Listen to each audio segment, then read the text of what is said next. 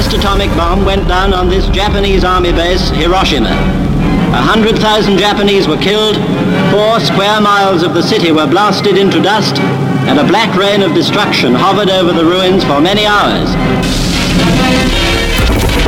En la mañana del 6 de agosto de 1945, A eso de las 8 y cuarto de la mañana, se lanzó la bomba atómica sobre la ciudad japonesa de Hiroshima. Aquella explosión era apenas la primera vez que se usaba este novedoso arsenal como una verdadera arma de guerra.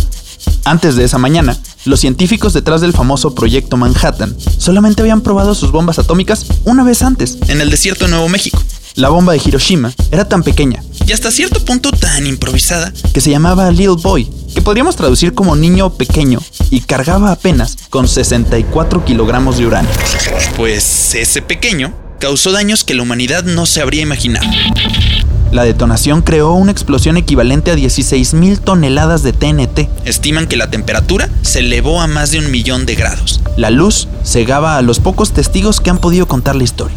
La bola de fuego consumió 12 kilómetros a la redonda y 70.000 personas murieron al instante. Esa es la historia de la primer bomba atómica.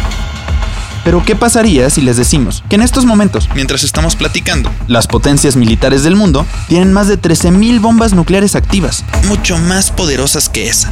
y que además, perdidas en alguna esquina del planeta, hay al menos 6 bombas desaparecidas?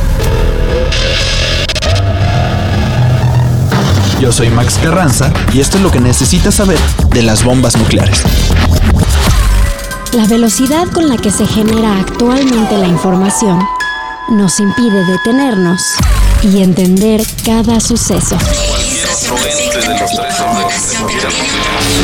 ¿Cuánto dura una noticia en nuestro pensamiento antes de ser sustituida por otra? ¿Cuánto tiempo nos toma digerir una nueva idea? Un nuevo orden. Snack. Este es un espacio para la conciencia y un mejor entendimiento. Un podcast de sopitas.com. Crawl out through the fallout, baby, when they drop that bomb. Crawl out through the fallout with the greatest of aplomb. When your white count's getting higher, hurry, don't delay. I'll hold you close and kiss those radiation burns away.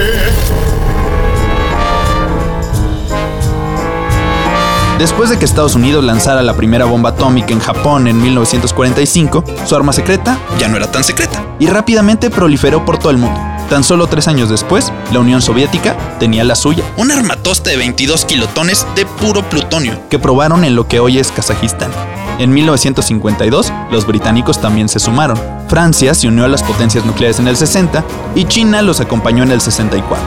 El poder de las armas atómicas era la onda durante el siglo XX. Y también avanzaban con la tecnología. De hecho, ahí fue cuando surgió la diferencia entre las bombas atómicas y las bombas nucleares. Aunque normalmente las usamos como sinónimo. Las bombas de Hiroshima o Nagasaki, por ejemplo, son bombas atómicas. Esa es la palabra dominguera, pero usan el proceso de fisión. Es una reacción ocasionada por los centros de uranio o de plutonio que cuando se dividen, sueltan la energía suficiente para destruir una ciudad entera. Con los años, se crearon las bombas nucleares, o bombas de hidrógeno. que sin meternos mucho al enredo de la física, usan los mismos principios de la fisión, con explosiones de uranio o plutonio, pero le agregan isótopos de hidrógeno, que se llaman deuterio y tritio, Por si alguien quiere saber, pero desatan fuerzas que jamás se han utilizado en la guerra. pero que sí han explotado en nuestra atmósfera. Приближается к точке взрыва. Высота 4000 метров. Осталось 3 секунды. 2, 1, 0. Lo que acabamos de escuchar es la grabación soviética de la explosión de la bomba del zar. La bomba de hidrógeno más poderosa que jamás se ha lanzado en la Tierra. Medía 8 metros de largo.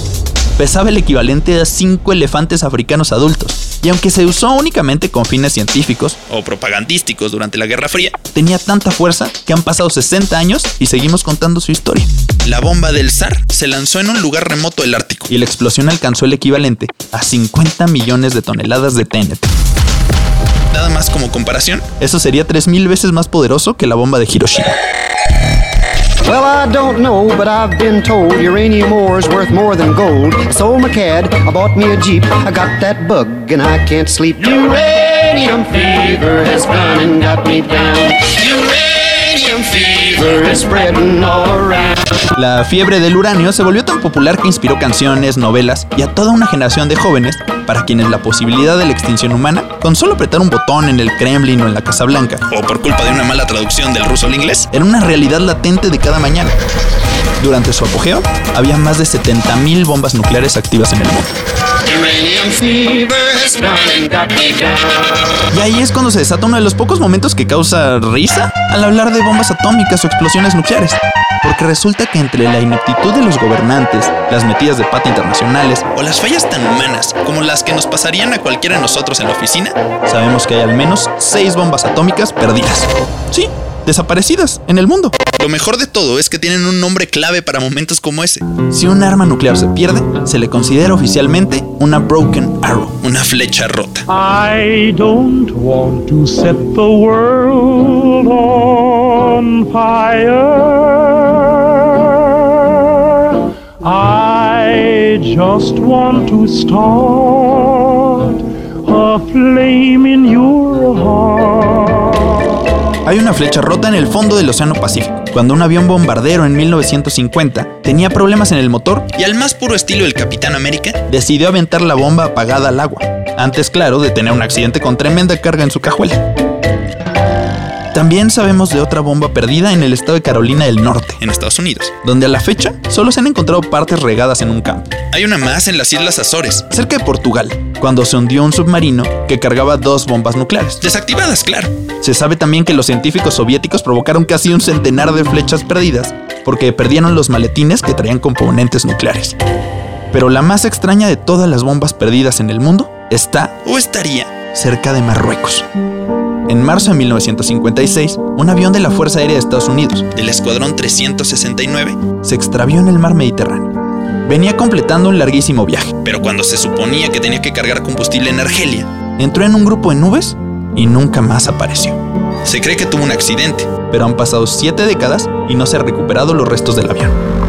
La búsqueda ya fue cancelada desde hace años. Pero lo importante, Es que cargaba al menos oficialmente, según documentos desclasificados, con materiales para dos bombas nucleares.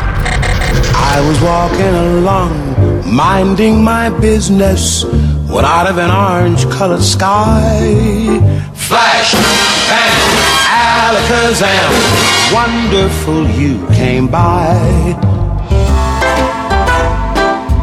La historia de las armas nucleares ya es bastante larga. Han pasado casi 80 años desde que las palabras nube de hongo cobraron ese tenebroso significado. Repasamos algunos de sus instantes más trágicos destructivos. y hasta los momentos que podríamos decir chuscos. Así que ahora hablemos del presente. En este momento, estiman que hay 13.000 bombas nucleares activas en el mundo. repartidas entre las potencias militares. La gran mayoría de esas armas Para sorpresa de absolutamente nadie, las tienen Rusia y Estados Unidos, con casi 6.000 cada uno. le siguen China, Francia y el Reino Unido, Pakistán y la India tienen como 160 cada quien. Israel aunque no oficialmente. guarda aproximadamente 100. Se cree también que Corea del Norte tiene material suficiente para construir 40. If you live in a city that has a military base, there's a missile that's aimed at you right now. If you live in a city that has an important industry, a major university, a large airport, an oil Esta es la voz de Owen Thun, un profesor de ciencias atmosféricas, especialista en la posibilidad de un invierno nuclear. Está explicando que si vivimos en una ciudad con cualquier tipo de infraestructura importante, como bases militares, aeropuertos o centros de gobierno, tenemos una bomba de hidrógeno apuntando a nuestras cabezas. Las 13.000 bombas nucleares que hay en el mundo alcanzan para que cada ciudad con más de un millón de habitantes que en México hay 10 de esas. reciba 25 explosiones masivas en un instante. Un estudio publicado en 1947 Apenas dos años después de las bombas de Hiroshima y Nagasaki, calculaba que 100 bombas nucleares eran suficientes para poner en riesgo la existencia humana. en este momento tenemos suficientes como para destruir a nuestra especie 130 veces.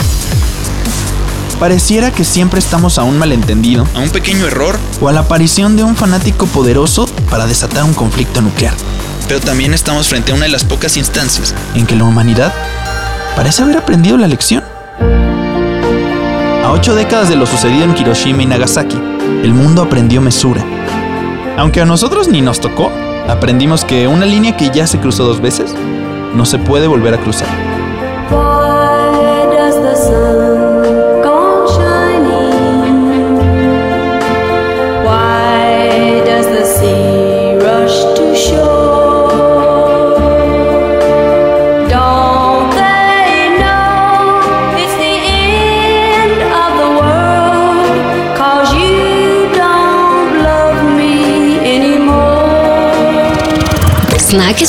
Producción de sopitas.com. El guion estuvo a cargo de Max Carranza. Con el diseño de audio de Carlos el Santo Domínguez. Coordinación, José Antonio Martínez. Snack, temporada 1. Disponible en sopitas.com.